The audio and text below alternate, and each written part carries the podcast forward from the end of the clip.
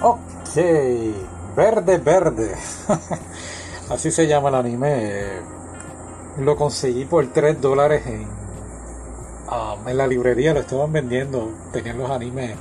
Tienen un montón de animes, así que los compré, compré un montón. Creo que los compré todos los que ven allí, bien baratos. Y, y pues nada, los estoy viendo poco a poco. Bueno, este lo había visto ya hace un año atrás, si no me equivoco, pero no había hecho el podcast, así que rapidito, mira, bien sencillo.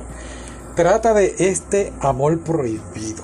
Estas dos parejas, esto, digo, eh, esto, este chico y esta chica, en hace años atrás eh, se enamoraron y pues el destino no quiso que estuvieran juntos, pero entonces ellos se prometieron de alguna forma reencontrarse, ¿no? y a intentarlo una vez más y reencarnan y entonces reencarnan pues por decirlo así en el 2005 si no me equivoco que fue el anime.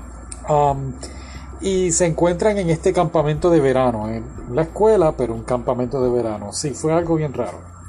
Estaban en escuela pero era campamento. En fin el campamento es solo de chicos pero se integran las chicas y y pues lo que parecía ser una bonita historia de amor pues terminó siendo un anime de, pues puro fanservice, como decimos, y, y, fíjate, si hubiesen quitado eso hubiese sido una perfecta, perfecta historia de amor, pero creo que el fanservice lo que hizo fue que complementó en mucho, mucha de la comedia en el anime, ya que pues nuestro personaje principal pues tiene tres amigos que pues están intentando tener suerte con las chicas y y pues eso es lo que hace el anime un poquito divertido.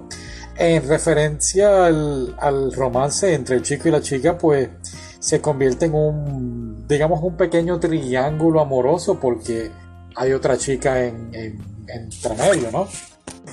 Y, um, y pues podemos ver que él no recuerda esa promesa en la vida pasada, ¿no? Porque ellos reencarnaron pues él no recuerda esa promesa, él no recuerda a la chica, la chica sí lo recuerda a él. Y pues entonces pues vemos que él tiene como que dice interés, interés en la en la tercera chica. Um, y esto es lo que hace el anime. Pues digo yo, eh, todo está muy bien coordinado, eh, tanto el romance, la comedia, el fanservice estuvo demasiado. Um, pero nada, estuvo, estuvo muy bueno. Es un final, creo yo, eh, depende del punto de vista que lo estés viendo, pues yo realmente lo encontré un poquito triste.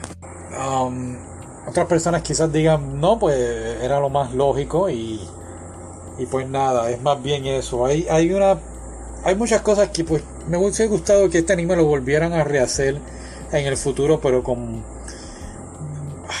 no sé, un, un ambiente un poquito distinto, ya que habían agentes del destino, como, como quien dice, que estaban intentando evitar que la pareja pues funcionara, ¿no? Que la pareja se, se reuniera y se amaran y bla bla bla.